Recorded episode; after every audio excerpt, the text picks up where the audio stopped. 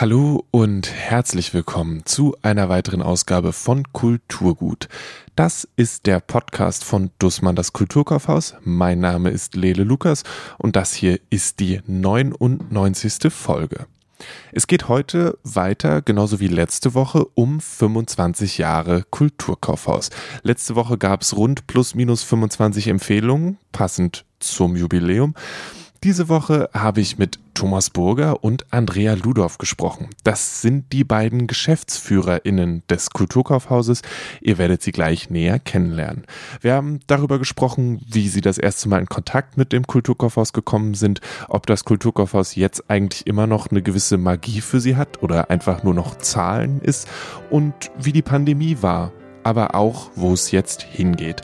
All das und mehr in dieser Folge von Kulturgut. Viel Spaß!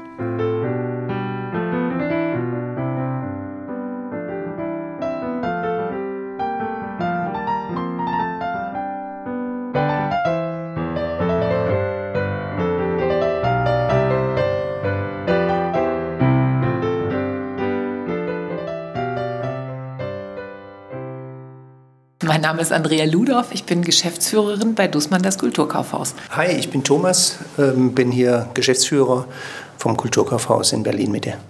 Was heißt Geschäftsführer übersetzt für Menschen, die von sowas keine Ahnung haben wie mich? Tja, das ist eine gute Frage. Ich sage mal so, der Geschäftsführer muss sich um all das kümmern, für das alle anderen keine Lust haben, es am Ende aber getan werden muss. Manchmal muss er dafür sorgen, dass es auch da getan wird, auch wenn er es nicht selber alles machen kann. So würde ich es mal umschreiben. Und wie funktioniert das? Seid ihr die gleich, ihr seid nicht die gleiche Person, aber wie teilt sich das auf? nee, nicht ganz die gleiche Person. Wir teilen uns ein Hirn. Nein, äh, wir sind äh, zwei Geschäftsführer, die Verantwortung tragen fürs Kulturkaufhaus und wir haben unterschiedliche Ressorts, für die wir verantwortlich sind.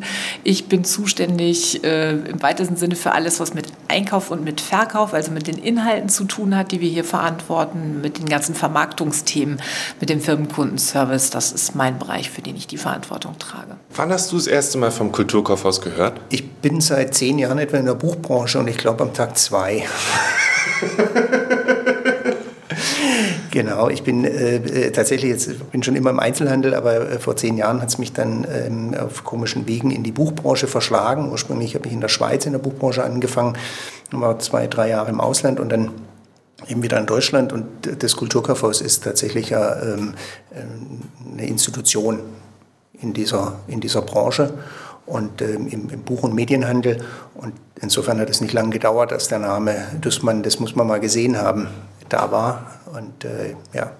Oh, das ist eine schwierige Frage. Ich würde mal vermuten, Ende der 90er Jahre, als ich meine Ausbildung als Buchhändlerin machte und regelmäßig schon die Branchenblätter gelesen habe. Das war die Gründungszeit vom Kulturkaufhaus. Also da habe ich bestimmt schon Dinge über das Kulturkaufhaus gelesen.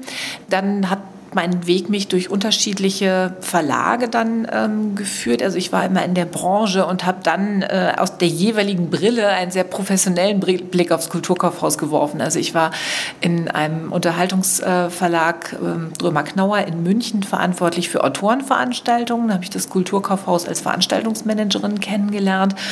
Und äh, später bei Bastel Lübbe war ich dort verantwortlich für den Vertrieb, auch ein Unterhaltungsverlag und ein Kinderbuchverlag in Köln.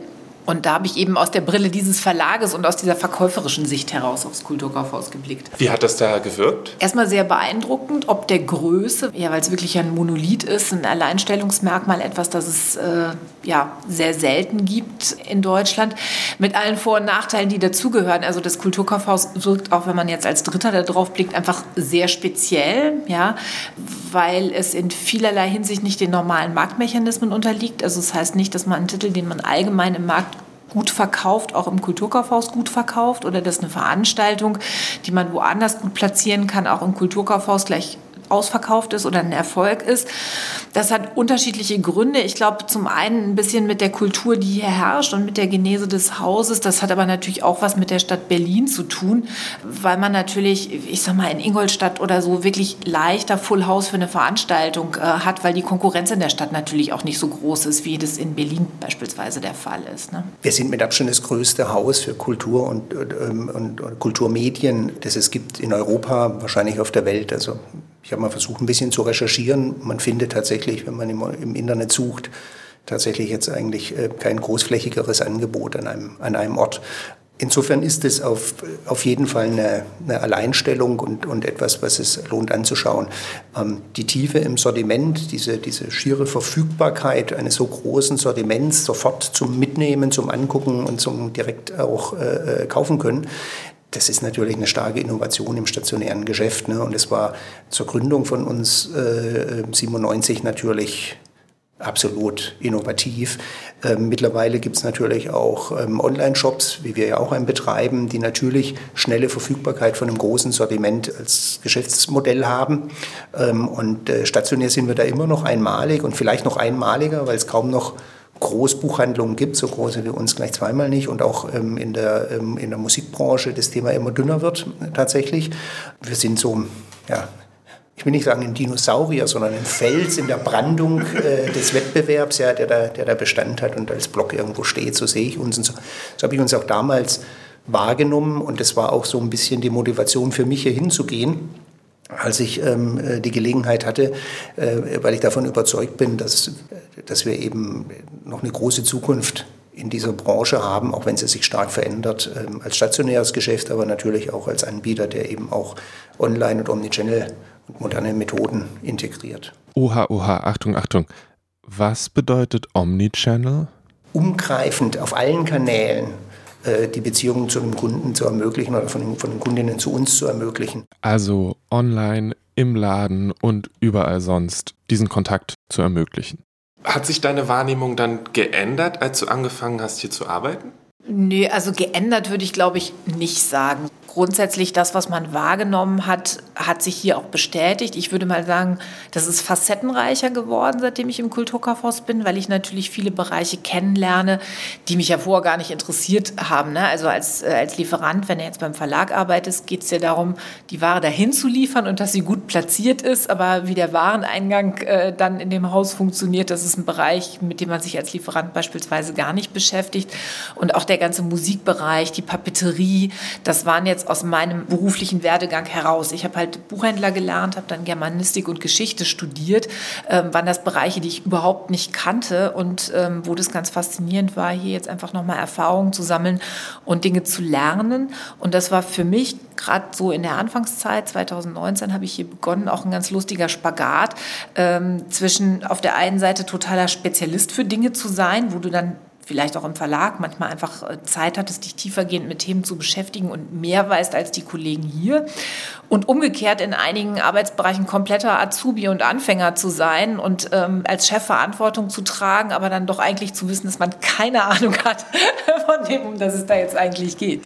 Und in dieser Erfahrung, schnell neue Dinge zu lernen, ist sie natürlich nicht alleine. Ja klar. Ich glaube, das ist auch wichtig, weil die Welt sich ja weiterdreht. Ne? Und ähm, insbesondere der Handel, in dem, in dem wir ja zu Hause sind, ist natürlich eine dynamische Welt. Und durch die Technologie erfahren wir im Moment ja auch einen enormen Schub.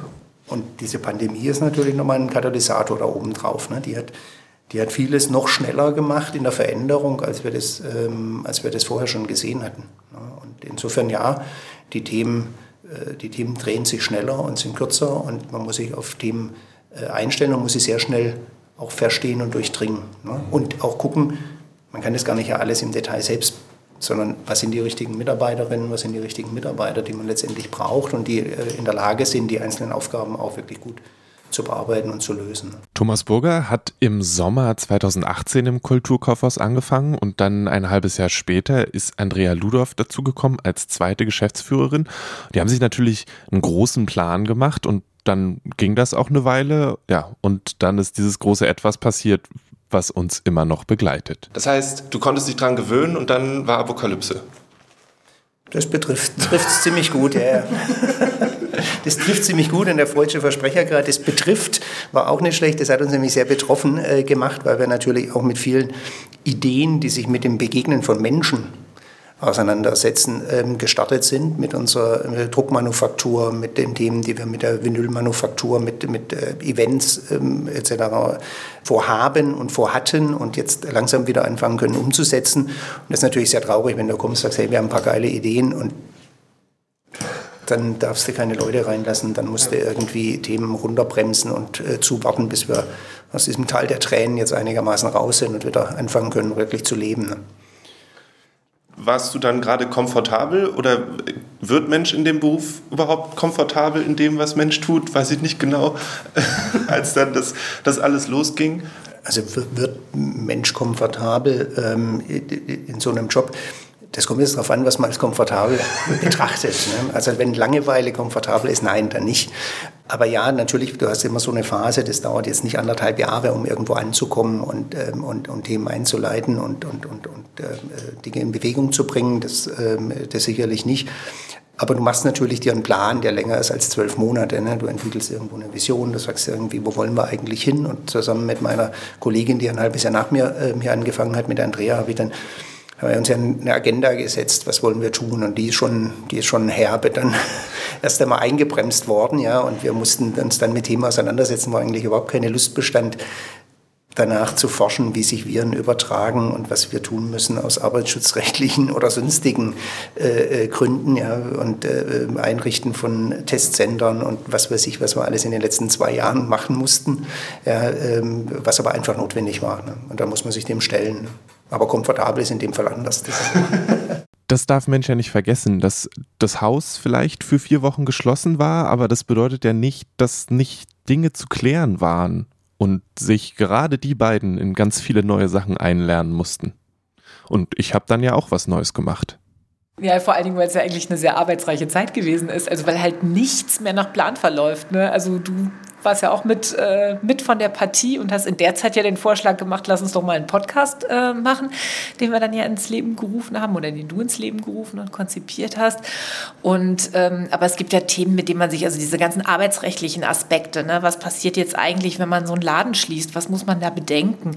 Plötzlich sollte man ein Hygienekonzept aufstellen, äh, irgendwie Spuckschutz, das waren ja alles Dinge, mit denen hat man sich ja nie beschäftigt. Also du hast ja dann schon einen Plan für das Unternehmen, wo du arbeitest. Ich habe das mit Thomas Burger erarbeitet, wie ist die Strategie für unser Haus, welche Themen wollen wir anpacken. Äh, und da kam Pandemie selbstverständlich nicht vor, sondern in unseren Gedanken Was? ist das eine Erfolgsgeschichte äh, gewesen. So. Und jetzt passieren von außen einfach Dinge, die dich dann dazu zwingen, nochmal komplett neu zu agieren. Ja? Auch durch die Politik natürlich gefördert, die ja teilweise sehr... Ähm, kurzfristige Entscheidungen getroffen haben, die dann schnell in die Anwendung zu bringen waren und wo es für den Buchhandel in Berlin ja sehr erfreulich war, dass sich die Politik dann dafür entschieden hat, die Läden aufzulassen. Aber selbst in dieser Notfallsituation, man dachte, man weiß, was los ist und ist auf eine Ladenschließung eingestellt und dann war halt die Pressekonferenz ähm, vom Senat, man sich dachte, wie Moment, äh, jetzt äh, irgendwie, es gibt Ausnahmen und welche sind das genau? Und sind wir jetzt eigentlich eine Buchhandlung oder sind wir keine? Äh, weil ein paar andere Sachen haben wir ja hier auch noch mit im Angebot. Also man musste sich sehr häufig sehr neu einstellen auf die Dinge, ähm, Zeitpläne ändern. Ja, und das war, glaube ich, für uns alle was wirklich eine psychisch große Herausforderung, ne, weil man halt auch einfach nicht weiß, was los ist. Und gerade für die Kolleginnen und Kollegen ähm, im Haus, das merkt man immer wieder, wenn man jetzt mit auch mit Lieferanten spricht, mit Verlagen spricht, mit, äh, mit Musiklabels spricht, wo einfach viel Büroarbeit getan wird. Ne? Hier sind halt die Menschen immer, immer, immer in der Pandemie äh, dran gewesen ähm, am Kunden, hatten viel mit Menschen zu tun. Ne? Und Maske zu tragen heißt hier eben nicht, die mal einmal kurz für zehn Minuten aufzusetzen und dann zu jammern, wie anstrengend das ist, sondern die Kollegen auf der Fläche tragen hier halt, wenn sie acht Stunden Schicht haben, auch acht Stunden äh, Maske. Ne? Und das ist das auch eine große psychische Belastung ähm, für alle ist und die hier unter Stress setzt, das äh, ja, kann man, glaube ich, nicht abstreiten. Das waren zwei anstrengende Jahre. Allerdings. Und jetzt sind wir irgendwie auf so eine komische Art und Weise vielleicht so ein bisschen wieder raus. Und ich habe mich gefragt, sind wir jetzt stärker da rausgekommen als Kulturkaufhaus oder auch als Kulturinstitution? Unsere ganze Branche, also die ganze Kulturbranche ist ja letztendlich im Wandel. Ne? Und äh, letztendlich war uns 2019 schon klar, dass wir uns hier verändern müssen. Also das Kulturkaufhaus ist sehr stark auf den physischen Verkauf ausgerichtet gewesen und auch sehr stark auf das stationäre Ladengeschäft. Also bis 2020 hatten wir ja nur einen White-Label-Shop als, äh, als Online-Shop-Lösung, was aber ein anderer Anbieter ist und wo wir gar nicht unser eigenes Sortiment anbieten konnten. Das war ja was, wo uns klar war, der muss jetzt kommen. Das hatten wir auch alles schon eingeleitet vor der Pandemie. Pandemie. Aber was natürlich so eine Pandemie bringt, ich glaube, die zeigt die Probleme noch mal stärker unter so einem Brennglas. Ne? Die wirkt als Katalysator auf die Situation. Und die Sache ist natürlich viel fühlbarer. Also Menschen möchten sich ja nicht bewegen, also nicht, nicht verändern. Das ist in uns drin. Wir möchten, dass die Dinge so bleiben, wie sie sind. Ne? Und ich erinnere mich an einen Moment, wir haben ja dann am Anfang der Pandemie, weil wir ja auch noch nicht wussten, wie sich das alles entwickeln würde, vier Wochen lang freiwillig das Haus geschlossen. Und ich erinnere mich daran, dass ich hier auf der Brücke stand und so in den leeren Laden geblickt hatte. Das war alles wunderschön geschmückt. Wir hatten uns sehr viel Mühe gegeben für die äh, Oster- und Frühlingsdeko. Wir haben unsere ganzen Säulen hier mit so Blumenranken ähm, äh, geschmückt. sah traumhaft schön aus und der Laden war komplett zu. Ja? Und dieser Veränderungsdruck und diese Abhängigkeit auch von dem stationären Ladengeschäft und von unseren Kunden, die tritt einem da sehr nachdrücklich ähm, in Erscheinung und Klar, wenn du fragst, sozusagen, hat es was geholfen oder wir müssen uns ja eh verändern? Ja, ich glaube schon, die Pandemie führt dazu, dass dieser Veränderungsdruck einem nochmal nachhaltiger klar wird und dazu führt, dass man sich in Bewegung setzt. Also ob wir jetzt einen Podcast hätten beispielsweise, wenn wir die Pandemie nicht gehabt hätten, weiß ich nicht, weil dann hätten wir vielleicht gesagt, ah, wir müssen im Marketing gerade anderes tun. Aber das hat natürlich schon etwas in, Bewegung gesetzt, was ich insgesamt als positiv ähm, bewerten würde. Ne? Ob man gestärkt daraus hervorgeht, wäre wahrscheinlich nicht meine Wortwahl, weil ich glaube, wir sind alle ganz schön kaputt. Also das glaube ich so zu merken, auch mit den, mit den Kollegen, wenn man spricht, was, weil man einfach merkt, dass einen die zwei Jahre auch Kraft gekostet haben. Ähm, aber durchaus eben nicht nur im Negativen, äh, sondern da sind viele positive Dinge äh, passiert, die ich auch schön finde ähm, und die wir jetzt auch weiter fortführen wollen. Ja. Jetzt haben wir ausgiebig auf die letzten zwei Jahre geschaut und wollen jetzt natürlich auch ein bisschen nach vorne schauen. Und eine Sache, die sich ja schon angekündigt hat vor ein paar Folgen einem Gespräch mit Hannes Kraus, ist ja, dass das Kulturkaufhaus jetzt auch ein Plattenlabel ist. Wir sind Plattenlabel seit ähm, ein paar Monaten. Wir haben äh, die ersten äh, Platten gemacht. Das ist ja nicht die erste, das ist jetzt, glaube ich, die vierte, ähm, ähm, die wir machen. Wir haben noch ein paar ähm, Vinyl-Sonderfarben äh, gehabt. Äh, Helgi Schneider zum Beispiel in einer Sonderfärbung. Ähm, letztes Jahr. Aber ja, als Musiklabel sind wir jetzt quasi neu am Start. Ne? Und ähm, ich freue mich schon auch auf das nächste Thema, wenn wir wirklich auch nochmal andere Art von Musikevents bei uns im Haus machen können. Konzerte, die dann vielleicht auch direkt in einer Vinylaufnahme münden, ja? Äh, wo man sagt, man kann den Moment, den man hier erlebt hat, mit jedem Huster, der vielleicht auch im Publikum passiert ist und jeder Note, die, äh, bei der sich jemand vergriffen hat, dann auch äh, als Momentaufnahme mitnehmen und eben noch ein bisschen besser als so komplett durchgestylte Studioproduktionen ähm, den, den, den, Moment konservieren und mitnehmen als Erinnerung und als Musikgenuss. Ja, in einer hohen Qualität natürlich auch, weil wir auch immer äh, da unterwegs sind, wo die Leute hören wollen.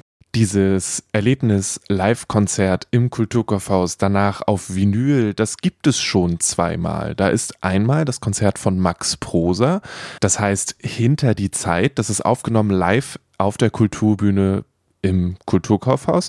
Und dann gibt es ein Konzert mit Betteroff, das der zusammen mit KollegInnen und anderen MusikerInnen aufgenommen hat, auch im Kulturkaufhaus. Das erscheint Anfang Juli. Mir kommt es manchmal wie eine Gratwanderung vor zwischen, das ist neu und wichtig und interessant und dafür stehen wir auf einem, zu einem mhm. gewissen Grad. Also gerade beim Kulturkaufhaus, wenn wir jetzt die Vinylabteilung, also die Musiksachen, die Noten, die Bücher generell irgendwann, zwischendurch hieß es ja auch, Buch ist tot, weil jetzt das E-Book da, es hat nicht ganz funktioniert, aber wie funktioniert da eine Gratwanderung? Es ist nicht immer entweder oder, ne, sondern das ergänzt sich ja häufig und ich glaube, es ist schon wichtig zu gucken, ähm, was wollen eigentlich unsere Kundinnen und Kunden. Ne? Was gefällt ihnen, für was schlägt ihnen ihr Herz und was wollen die erleben? Und wenn du jetzt gerade das Thema Vinyl zum Beispiel nimmst, ist es kein neues Thema. Ich meine, die Vinylschallplatte war das Medium vor der Musikkassette und vor der CD. Ähm, jetzt ist es so, dass die äh, CD ähm, als solche eben äh, von vielen Menschen heute nicht mehr genutzt wird, sondern ähm, Musik in digital gestreamter Form oder als äh, Single-Download, also als Dateikauf letztendlich konsumiert wird. Aber die Vinyl wieder ein Erleben hat und auch eine fantastische Entwicklung macht, weil halt eine Platte hören nochmal was anderes ist. Ne? Da zelebrierst du einen Song, du legst auch eine Platte nicht nur für mal kurz reinhören auf, sondern du, du nimmst da Musik anders wahr, du packst das Vinyl aus, das riecht irgendwie, das hat, du, musst, du, musst das, du musst den Staub darunter machen, du musst den Tonarm aufsetzen. Das ist eine andere Form, wie einfach nur zu sagen, jetzt skippe ich da mal schnell den nächsten Song irgendwie auf meiner Playlist. Ne? Ähm, und ich glaube, das ist auch etwas, wo es einen Hang dazu gibt in dieser digitalen Welt, wo auch alles irgendwie hinter Glas ist und so, ne, äh, so das wieder wirkliche Erleben. Und das ist ein Hang, was die Leute auch haben. Und ich glaube, ich weiß nicht, wie es dir geht, aber äh, den Hang wieder auf Konzerte zu gehen, wieder Menschen zu sehen, vielleicht jemanden, der neben einem vor der Bühne steht und schwitzt und äh, feiert, ja, das vermissen wir doch alle tierisch. Ja. Und ich glaube, das ist auch so ein Teil, zu sagen, es ist nicht nur alles digital, steril und hinter Glas, sondern es gibt eben auch die echten Momente im Leben und da gehört Vinyl dazu. Es ist nicht neu. Ne? Die Frage ist am Ende, was wollen die Kundinnen und Kunden von uns? Finden die das spannend, was wir da tun? Ja, dann ist es erfolgreich, dann machen wir es weiter, machen wir es vielleicht stärker. Oder ist es so, dass wir da irgendwie auch mal eine dumme Idee haben und dann sagen, okay, äh, war wohl nichts, müssen wir noch mal schauen. Ne? Ent, Ent, Maßstab müssen immer, immer die, unsere Kundinnen und Kunden sein, was die, was die wünschen, wollen wir machen. Hast du dir eine schöne große Spielwiese ausgesucht, oder? Auf eine gewisse Art und Weise?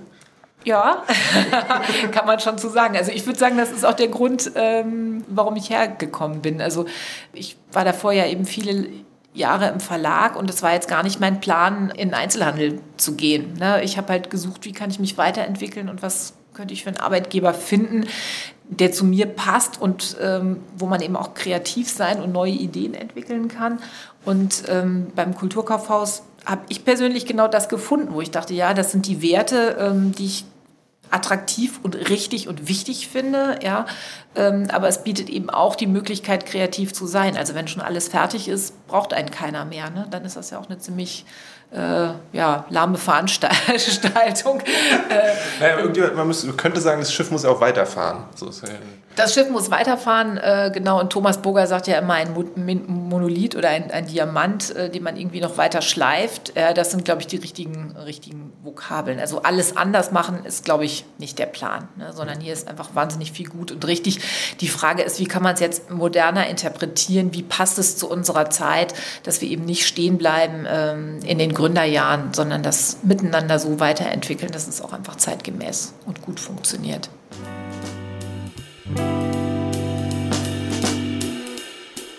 Wo soll es dann hingehen mit dem Kulturkaufhaus? Äh, das hört sich so an, als ob es dann woanders äh, stünde. Nee, ich glaube, es geht darum, uns stärker zu entfalten, so würde ich es mal, äh, mal nennen. Ja, also ich glaube, so dieser Grundgedanke Kulturkaufhaus, äh, das ist genau der richtige. Das ist auch das, was mich und was alle anderen hier auch an diesem Ort total fasziniert. Also dieser Medienmix, diese unglaubliche Größe, das, was wir gerade hatten. Ne? Ich kann mich durchs Haus treiben lassen, ich entdecke immer was Neues. Diese Vielfalt an Themen, das ist, glaube ich, das, was in uns drinsteckt. Ja? Und wir leben das, glaube ich, manchmal noch nicht so aus, wie wir es eigentlich könnten. Also Online-Shop hatten wir ja gerade ähm, als Thema, also diese, die frohe Botschaft noch weiter zu verkünden und, äh, und virtuell noch andere Räume zu, er, zu erobern und unsere Inhalte zu transportieren. Ähm, das ist mir ein Anliegen. Ja, ähm, auch digitalere Produkte noch mal besser zu verkaufen. Also wir sind jetzt sehr stark einfach durch unsere eigene Geschichte. Ne? Das ist hier halt ein stationärer ähm, Ort, ähm, an dem physische Produkte gehandelt äh, werden, wo auch Haptik und Geruch und diese ganzen Dinge eine totale Rolle spielen im positiven Sinne. Aber das führt natürlich auch dazu, dass wir uns auf digitale Produkte vielleicht nicht in dem Maße eingelassen haben, wie wir das könnten. Also das sind, glaube ich, so Anknüpfungspunkte, wo ich sagen würde, da will ich weitergehen, wenn du fragst, ähm, äh, wo geht jetzt eigentlich die Reise hin? Ja, ähm, da einfach diese ganze Komplexität noch mal weiter auszuloten. Und das ist, glaube ich, auch das Faszinierende an unserer Branche, dass das mit unseren Produkten ganz wunderbar möglich ist. Ne? Am Ende des Tages ist Dussmann das Kulturkaufhaus, ein Kaufhaus für Kultur und das ist sehr, sehr wichtig. Und das ist der Grund, warum wir auch morgens hier aufstehen. Alle die, die hier kenne, die hier arbeiten, die stehen morgens auf und gehen hier hin, weil sie davon überzeugt sind, dass Kultur ein Wert an sich ist. Und dass unsere Mission ist, diese Kultur den Menschen zugänglich zu machen. Und zwar allen Menschen, nicht nur äh, Menschen, die irgendwo äh, elitär sind, was Einkommen oder äh, sonst was angeht, sondern niederschwellig dieses Thema zu haben und anzubieten. Und wirklich jedem Menschen die Möglichkeit zu geben, Kultur zu erleben, Kultur zu konsumieren. Und das ist, in die Richtung wollen wir uns bewegen. Wie wird der Laden in 25 Jahren ausschauen? Ich weiß es nicht. Ich glaube, das Thema Erleben und Begegnen wird in den nächsten Jahren auf jeden Fall deutlich wichtiger bei uns werden. Und äh, die reine Verfügbarkeit, wenn du weißt, ich brauche das neue HGB von, von das neue Handelsgesetzbuch von Beck, dann kannst du die bei uns im Online-Shop bestellen. Ne? Du wirst wahrscheinlich aus einem anderen Grund hier ins Haus kommen, als dieses Buch zu holen, auch wenn wir immer ein paar hundert davon vorrätig haben. Das entsprechende Buch gibt es übrigens im dritten Stock in der Gesetzesabteilung. Da gibt es alles, was euer Herz begehrt, immer aktuell und von den KollegInnen in Schuss gehalten. Jetzt kennst du wahrscheinlich dieses Kulturkaufhaus in- und auswendig in all seinen, sei es also von dem, was da steht, bis wie das Ganze funktioniert. Hat es für dich den Ort interessanter gemacht oder vielleicht dem auch aus so einer gewisser Art und Weise so eine Magie weggenommen, weil es keine ich weiß nicht, ob es noch Überraschungen gibt im Haus für dich. Doch, ich glaube, hier gibt es ganz viele Überraschungen, weil die Kolleginnen und Kollegen sich ja immer wahnsinnig viele neue Sachen einfallen lassen, weil es einfach ein wahnsinnig großes Haus ist, wo es immer was zu entdecken gibt. Ähm, insofern ist das auf gar keinen Fall äh, langweilig äh, geworden. Ich glaube, also wir hier haben ja eben nicht so viele Homeoffice gemacht wie in anderen Bereichen, weil wir halt einfach ein Einzelhandelsbetrieb sind, wo auch Menschen vor Ort sein müssen, damit er vernünftig funktioniert. Und ähm, ich habe das eigentlich sehr genossen, hier hinkommen zu können. Und äh, wenn sonst schon nichts da war, doch wenigstens mein Kulturkaufhaus äh, zu haben. Wie ist es für dich? Schlenderst du noch durchs Haus und lässt dich, gehst mit einem kleinen Korb los und am Ende hast du zwei in der Hand? Oder hast du inzwischen für dich den Zauber verloren, weil du nur noch Zahlen siehst, wenn du ans Kulturkaufhaus denkst?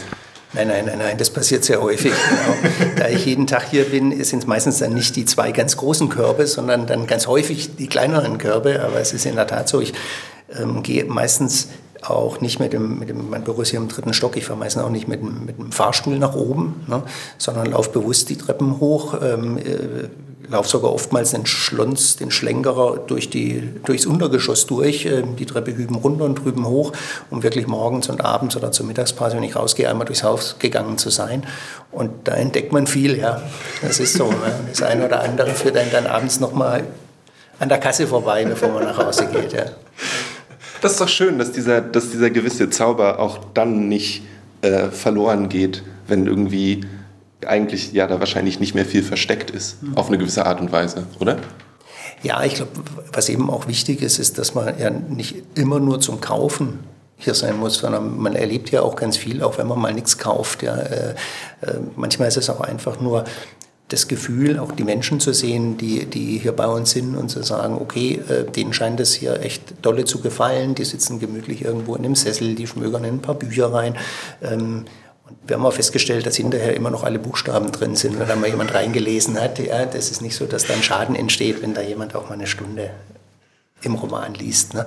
Das ist alles fein. Ich glaube, das wollen wir auch sein, Ort der Begegnung. Ne? Ähm, ein Ort, wo sie vielleicht auch Menschen eben austauschen über Bücher, über Musik, über Literatur. Ja, das ist, glaube ich, die Kombination dann, die wir, die wir auch äh, so bezaubernd finden in dem Haus. Das hier ist eine Folge Kulturgut, deswegen gibt es auch Empfehlungen. Gibt es was, was dich in letzter Zeit an Buch, Musik, Film, wie auch immer äh, sehr beeindruckt hat, was du gerne noch empfehlen würdest? Äh, ja, ich kann ein Buch empfehlen. Ich habe äh, gerade im Urlaub gelesen von Maxim Leo. Das Buch Haltet euer Herz bereit, heißt es, glaube ich. Ähm, das ist die Lebensgeschichte seiner Familie in der DDR. Die, aus, die Großväter haben den Nationalsozialismus auf ganz unterschiedliche Art und Weise erlebt. Maxim Leo ist selbst in der DDR eben aufgewachsen und war ja 19, glaube ich, als die Mauer gefallen ist. Und was der auf ganz beeindruckende Art und Weise schafft, ist ähm, nicht die Geschichte der DDR in Form von politischen Ereignissen zu erzählen, sondern eigentlich die Befindlichkeiten der Menschen, die dort gelebt haben. Und äh, ich bin aufgewachsen äh, in Dortmund, also im totalen Westen, hatte auch familiär keine Berührungspunkte ähm, in die DDR oder in den Osten. Und was für mich wirklich sehr gut nachvollziehbar war, eben diese emotionale Reise dieser Familie mitzumachen und dadurch noch mal stärker zu verstehen, was ist da eigentlich passiert, welche Attraktivität hatte die DDR auch als Ort, was sind auch die Fehler der BRD gewesen, was sind die Fehler nach der Wende gewesen, die da passiert werden und ähm, ja, was hat das mit den Menschen gemacht. Das ist super geschrieben, also ganz anschaulich, unterhaltsam, witzig, weil es eben eine Familiengeschichte ist und hat trotzdem so viel Inhalt, dass es sehr beeindruckend ist. Was hast du denn zuletzt konsumiert, was du gerne KundInnen empfehlen würdest? Das Buch von Kurt Krömer, das ist das letzte, was ich tatsächlich jetzt äh, gelesen habe. Ähm, also gekauft habe ich noch ein paar andere Sachen, aber es ist ja meistens so, man kauft ja immer Bücher auf Vorrat, ja, damit man was hat zum Lesen, falls mal die Zeiten ganz schlecht werden oder so. Ähm, aber das habe ich, hab ich gelesen und das fand ich, äh, fand ich sehr, äh, sehr beeindruckend, tatsächlich. Warst du auch vorher schon Fan quasi? Oder? Also es ist ja kein, kein typischer Kurt Krömer, ne, sondern es handelt ja vor allen Dingen um seine Erfahrung ähm, mit der Depression, ähm, äh, was er da erlebt hat. Und äh, insofern ist es kein Kurt Krömer, wie man ihn aus dem Fernsehen kennt. Ja. Aber wenn man den Typ Kurt Krömer, und ich kann den echt gut leiden, äh, wenn man den äh, mag, dann ist es natürlich sag mal, doppelt spannend dann zu sehen, dass es eben auch Dinge im Leben gibt, die mal nicht so angenehm sind und die, und die am Ende des Tages aber auch nicht fatal sind, sondern eben, wo es auch wieder Türen gibt, wo man durchgehen kann. Und ich glaube, das ist wichtig, dass man darüber spricht und auch eine Person wie Kurt Krömer eben darüber spricht, der sonst eben eher für einen anderen Klamauk irgendwo steht. Ne? Mit Maxim Leo habe ich übrigens auch ein Interview gemacht. Das hört ihr in der Folge 88 Berlin durch die Zeit. Da hat er von seinem neuen Buch Der Held vom Bahnhof Friedrichstraße gesprochen. Und das Buch von Kurt Krömer findet ihr natürlich auch immer im Kulturkaufhaus. Aktuell liegt es, glaube ich, noch auf einem Tisch in der Mall. Wenn es da nicht mehr sein sollte, dann fragt einfach einen Kollege, eine Kollegin an der Hauptinfo und die sagen euch, wo ihr am besten hingeht. Und jetzt stellt sich noch die Frage, haben wir irgendwas vergessen? Ist da noch irgendwas? Ich glaube, wir haben uns ganz nett unterhalten. Ich wüsste jetzt nicht, wir haben ja keine Agenda abzuarbeiten. ich glaube, wir haben eine Agenda abzuarbeiten im Haus, nicht, nicht, im, nicht im Podcast. Jetzt eben die, die Welt nach dieser Pandemie wieder für uns zu erschließen und, ähm, und äh, da reinzugehen und neue Angebote zu entwickeln. Und das finde ich total spannend. Das ist eigentlich die Agenda, mit der ich mich beschäftige. Jetzt war es ganz lustig ähm, da mal so drüber zu schnacken. Da bin ich auf jeden Fall beruhigt. Vielen, vielen Dank für die Gespräche. Dank geht an Andrea Ludorf und Thomas Burger für die Zeit und die Unterhaltung und auch an Corinna Walz, die diese Gespräche ja möglich gemacht hat, organisiert hat, die Kalender zusammengeworfen hat und am Ende hat alles funktioniert. Mein Name ist Lele Lukas. Das hier war die 99. Folge von Kulturgut. Ihr findet die Dinge, die in dieser Folge besprochen wurden, in den Show Notes in eurer Podcast-App oder unter kulturgut.podigy.io. Wenn ihr Rückmeldungen habt, Wünsche, Äußerungen, was auch immer, schreibt eine E-Mail an kulturgut.dussmann.de. Nächste Woche gibt es die hundertste Folge. Ein bisschen was habe ich da schon vorbereitet. Das wird spannend. Für mich wird die hundertste Folge auch erstmal die letzte Folge Kulturgut. Danach macht der Podcast eine Pause. Ich verbringe mehr Zeit im English Bookshop und irgendwie muss eine Masterarbeit geschrieben werden. In, ungefähr in dieser Reihenfolge, aber sagt das niemandem, dass ich das so gesagt habe. Bis dahin, also bis zum nächsten Freitag, wünsche ich euch alles erdenklich Gute, genießt das schöne Wetter, lasst euch nicht ärgern, kommt gerne im Kulturkaufhaus vorbei und deckt euch mit passender Lektüre ein. Wir haben mehrere Folgen über Urlaubslektüre auch bei Kulturgut gemacht, da findet ihr auf jeden Fall irgendwas. Und bevor ich jetzt ewig weiterrede, wie gesagt, lasst euch nicht ärgern, bitte, bitte tragt eure Maske. Bis zum nächsten Mal. Tschüss.